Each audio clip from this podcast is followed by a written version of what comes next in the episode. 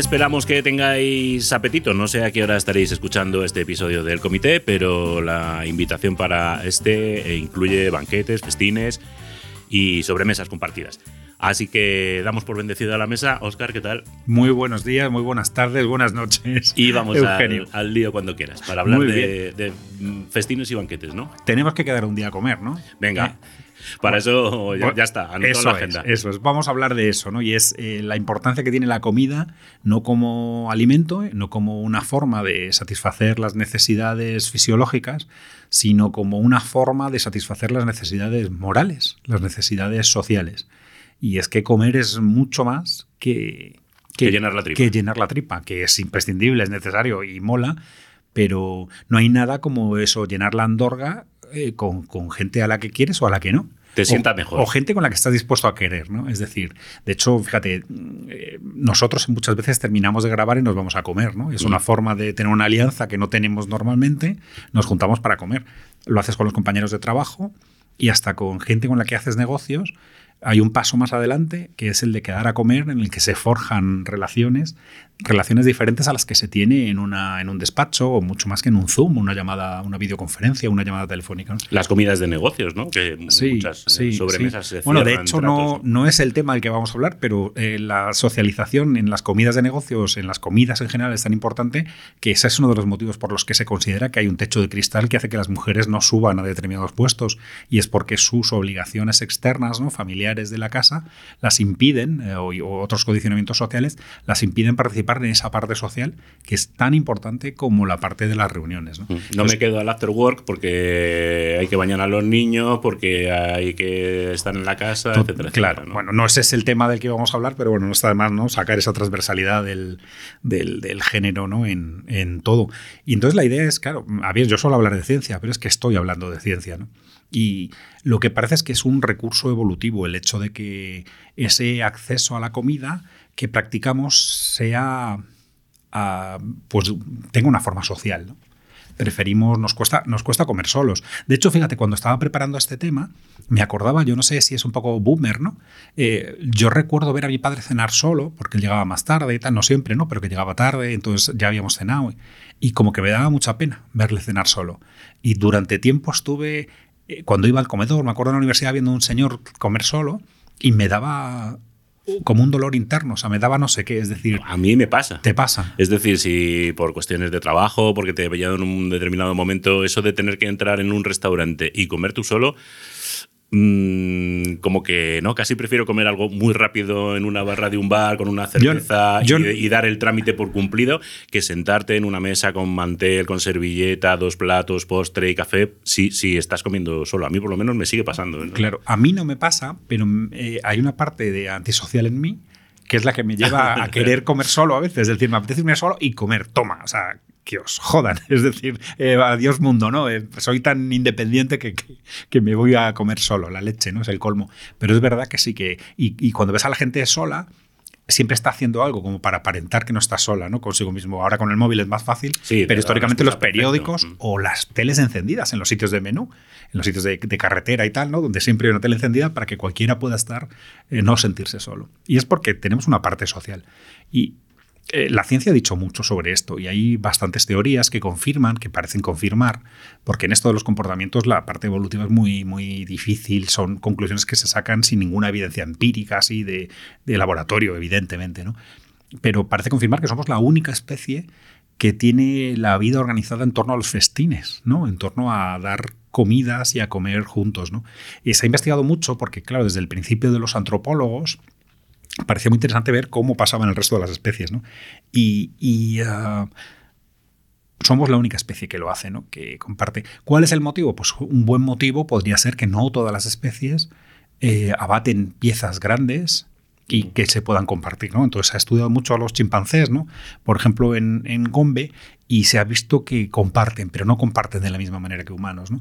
Es más bien eh, cuando alguien tiene un trofeo, lo comparte como dádivas con el exterior o incluso es robado o permite el robo, pero no tiene ninguna cercanía con cómo lo hacen lo hacen los humanos. Sirve un poco también para establecer relaciones de poder entre individuos dentro de, la, de, la, especie. Y sexual, ¿no? Y, sexual, es jerarquías. y, sexual, de tú eres mi pareja, yo te doy a ti de comer te doy una parte de la comida que tengo. ¿no?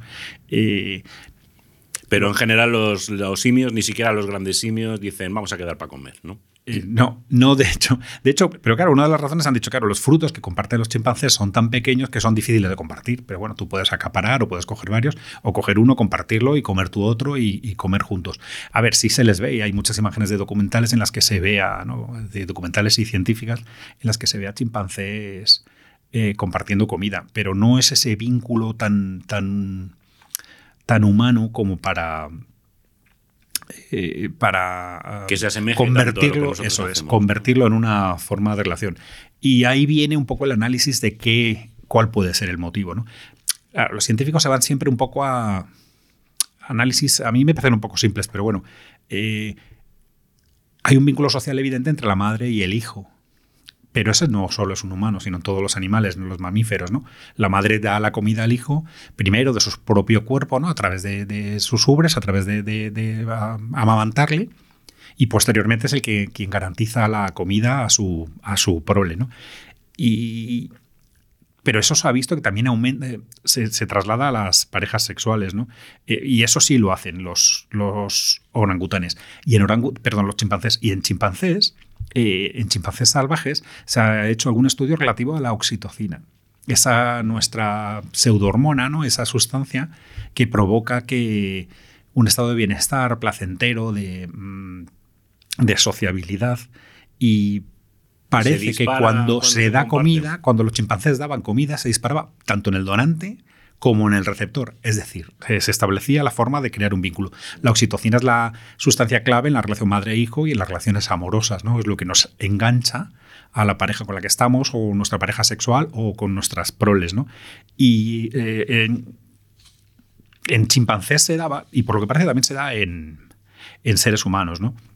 Y eso se podría trasladar no solamente en el vínculo entre eh, la madre y las crías, que, parece que eso sí que tendría un sentido evolutivo súper claro, ¿no? porque si no alimentas a tus crías, pues evidentemente está en, peligro la, reproducción. Pero eso se, se ha estudiado que se puede ampliar y que se segrega, por ejemplo, también en oxitocina, es una, que tiene mucho que eh, ver, aunque no estés hablando se ha estudiado, de esa relación. Se ha estudiado, parece claro, por eso no es tan placentero comer con la gente, ¿no? que dar a comer, ¿no?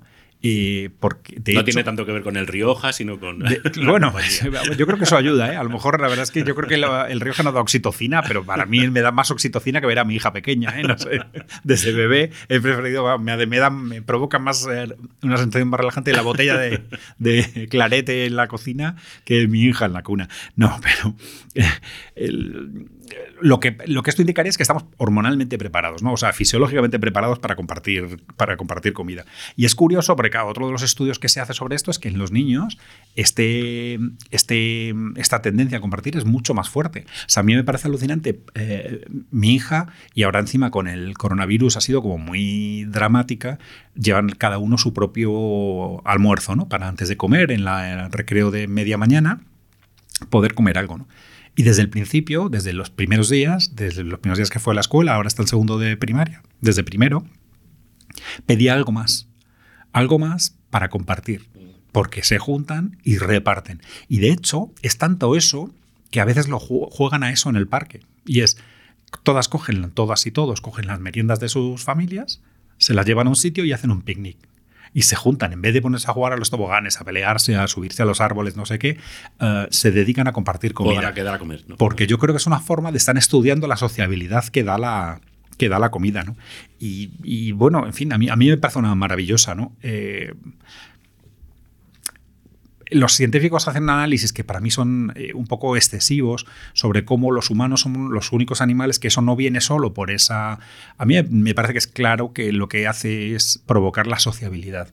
Y como somos animales sociales y basados en lo social y en la cooperación, que eso es uno de los análisis muy importantes que hay que hacer, ¿no? Pues ha hablado mucho de darwinismo, de darwinismo social, de la lucha de los más fuertes y en la humanidad, ¿no? Ya empezó Kropotkin hablando de ello, pero cualquier moderno evolutivo, eh, científico, científica evolutiva actual, sabe que la parte cooperativa en los humanos y en el resto de especies es mucho más fuerte, incluso entre especies, que la parte de, pelea, ¿no? O sea, tú ves convivir a muchos animales en la naturaleza y en general entre ellos no se tocan. Algunos comida del otro y ya esa convivencia se, se fuerza para convertirse en alimentación. Pero en el resto de los casos lo normal es que convivan en, el mismo nicho mientras no haya una competencia muy clara. Y, en el caso de la cooperación además te genera determinados réditos, ¿no? que pueden ser total, claro, totalmente. Y no están todavía suficientemente estudiados porque nos hemos ido a esa parte competitiva, machote, de competencia entre especies e incluso dentro de una misma especie para ver quién sobrevive, quién consigue la hembra. Tú ves los documentales de naturaleza y parece que esa es la base de la mm. naturaleza y no es verdad. O sea, los news, eh, quién consigue a la hembra en la manada de news, no.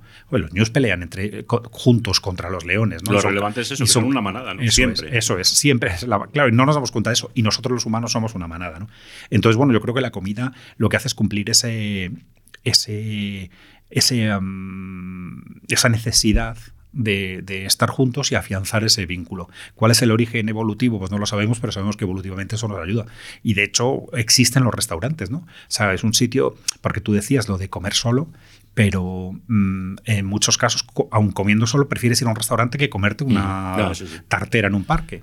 y en un parque estás bien, también están, al rodeado de otros que también están comiendo, en un ambiente donde comer y donde es curioso porque eh, todo esto, la inspiración de esto me ha llegado un libro, ahora lo comentamos, y en este libro, eh, Jonathan Silvertown comentaba eh, Jonathan Silverton comentaba el hecho de que los restaurantes muchas veces son negocios familiares. Y decía, pues, joder, es verdad, me da la impresión de que los restaurantes son más negocios familiares que las papelerías, ¿no?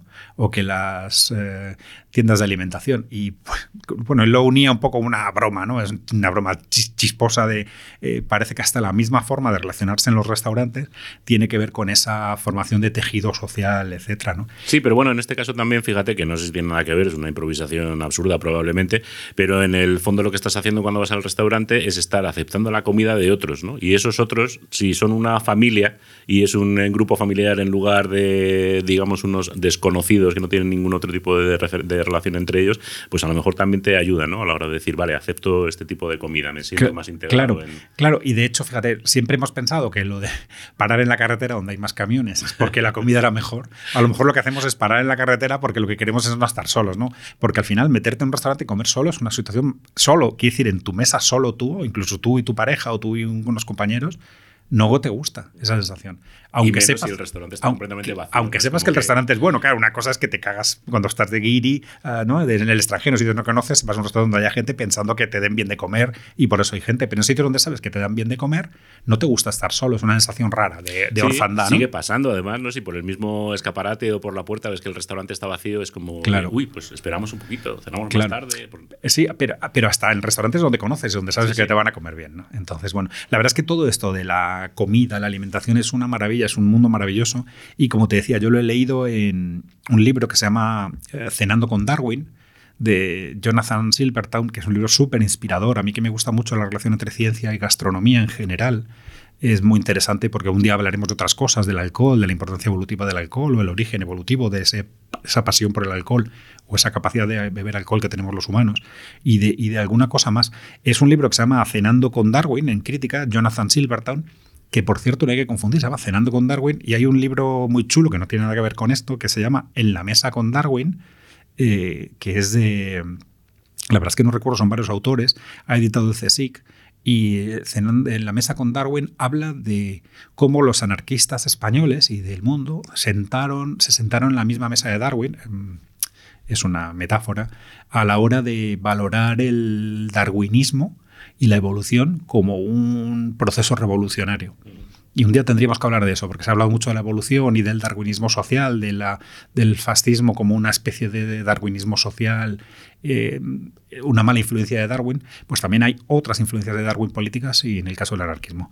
Si queréis a, a, a leer sobre alimentación cenando con Darwin, si queréis leer sobre anarquismo y evolución en la mesa con Darwin.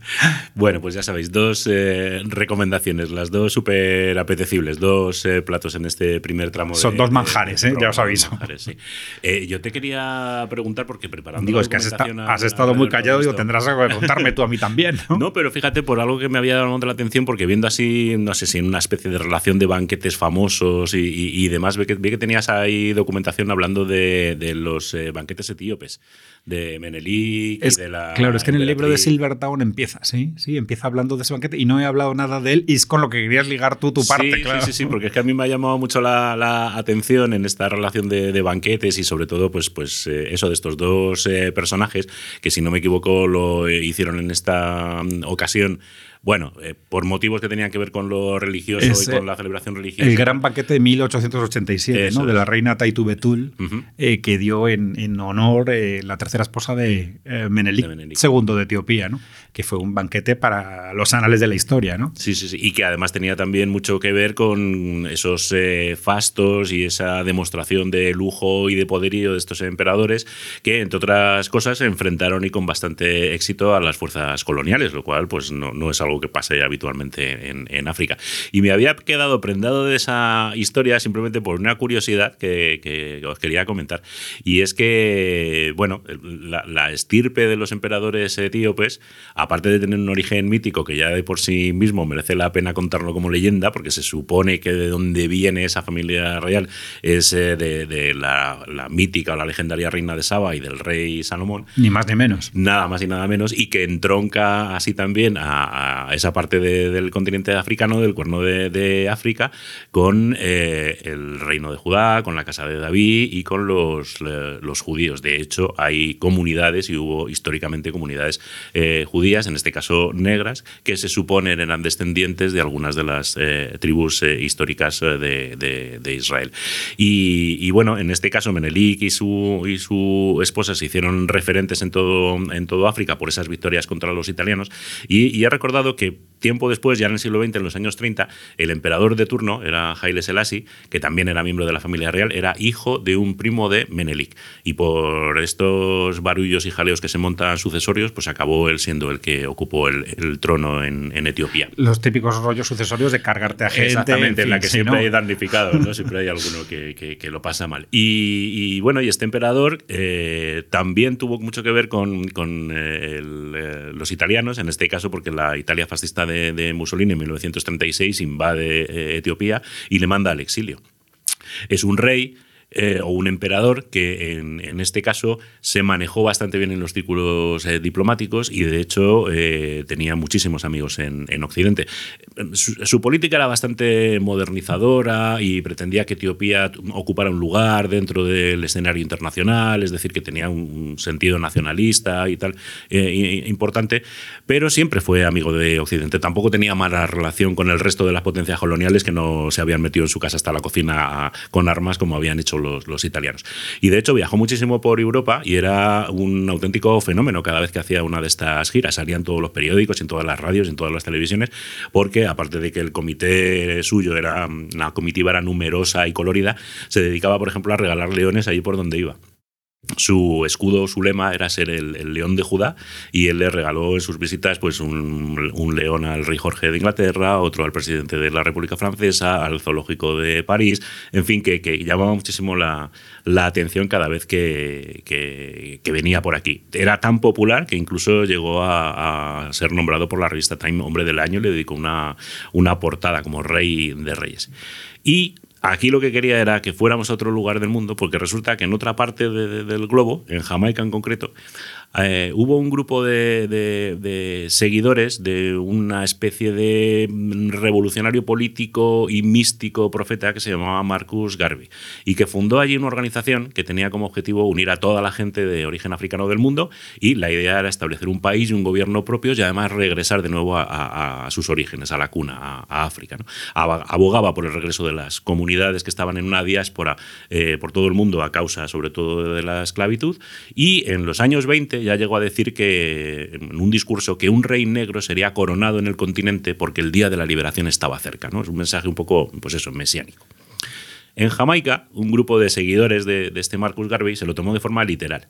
Empezaron a creer en él como si fuera una especie de Juan el Bautista que anunciaba la llegada del, del Salvador y organizaron un culto mesiánico que estaba basado, fíjate, en la relación entre los reyes etíopes y el judaísmo un culto que hablaba de un rey que liberaría a todos los pueblos, con el rojo, el verde y el amarillo como bandera, que utilizaba la marihuana como vehículo de espiritualidad y que además peinaba su pelo en trenzas de un modo muy especial. No sé si a ti con todos estos detalles se te viene a la cabeza el nombre de alguien. Vamos. me suena no sé, yo me fumaría algo. fumarías algo, ¿no? Un, poquito así, escuchando eh, eh, música de, de, Bob Marley, ¿no? Total, total. Y bueno, pues, pues la cosa es que eh, estos místicos jamaicanos vieron en el emperador Haile Selassie, ese león de Judá, precisamente al redentor que les liberaría de las garras de, los pecados de Babilonia, ¿no? Y Selassie, antes de, tener este nombre, era conocido por su título como miembro de la nobleza, era un príncipe, un rey y por su verdadero nombre de pila. Se llamaba Tafari. Entonces, Tafari. Ras Tafari. y Ras Tafari es el nombre con el que pues, todos nosotros conocemos a los integrantes o seguidores de, esta filosofía de, vida. Así que no te puedes hacer idea de lo que pasó cuando Ras Tafari, Haile Selassie, visitó oficialmente Jamaica en 1966. Se montó un pollo espectacular porque había un montón de gente que estaba o creía estar en presencia de quien iba a ser el Mesías redentor de la comunidad negra. Daban, daban por hecho que era el. Lo que es curioso es que eso se ha mantenido a través de los tiempos, ¿no? O sea, que mm. se ha mantenido en un culto. es una religión. sí, sí, sí, una auténtica religión. Es, a ver, por ejemplo, eh, Selassie no la alentaba, mm, se dejaba querer, digamos, ¿no? Pero no la alentaba porque en el fondo no solamente era emperador de Etiopía, sino que además era jefe de la Iglesia Ortodoxa etíope, que son cristianos. O sea, que este culto un poco eh, secta judaica extraña tampoco era de, su gusto completo. ¿no? Pero, bueno, digamos que accedió a hacer esa visita oficial a Jamaica y conocer a todos esos seguidores que, tenía allí. Y ha seguido durante mucho tiempo porque Selassie murió en 1975, oficialmente a consecuencia de una operación, aunque bueno, también se dice que sus enemigos políticos tuvieron mucho que ver, murió depuesto en del, del trono. Sus restos tuvieron también un periplo un poco rocambolesco hasta que encontraron un acomodo definitivo y de hecho no fue hasta el año 2000 cuando se le trasladó esos, esos restos, su cuerpo, hasta una catedral en Addis Abeba, en la capital de, Etiopía. Y hay que decir que entre el cortejo y quienes estaban allí en homenaje al emperador León de Judá, Haile Selassie, pues se encontraba Rita Marley, por supuesto. Lo que no tenemos informaciones sobre los banquetes que daba Selassie eh, parecen de culto frugal, ¿no? O sea, excepto en lo de fumar porros, digamos, ¿no? lo de fumar marihuana parece que eh, se basan en la frugalidad, ¿no? Por frugalidad, sí. Hombre, la corte era, era bastante fastuosa, así que mal no creo que comiera. Aunque, bueno, si, si, si le recordáis o veis alguna imagen suya, Haile Selassie era poquita cosa. Era bastante bajito y bastante delgadito, o sea que no, no tiene pinta de, de que se dieron unos grandes homenajes. Claro, es curioso porque me ha traído, estaba dándole vueltas Marcus Garvey y su Black Line. Eh, Black Star Line, ¿no?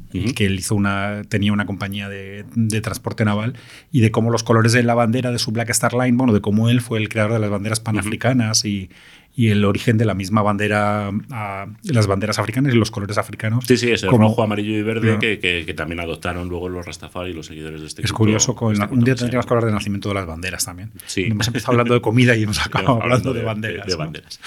Bueno, será en otro momento, a lo mejor dentro de 15 días, que es cuando tenemos un nuevo episodio. Si queréis eh, más eh, contenidos, pues os vamos a dejar como siempre información adicional en la nueva factoría.es y en el blog. Y si queréis compartir que ya hemos visto y además que es muy importante esto de, compartir y que evolutivamente es interesante, pues nada, recomendar este episodio del comité. Nos vamos a comer. Nos vamos a comer. Venga, nos vemos. Un placer. Chao.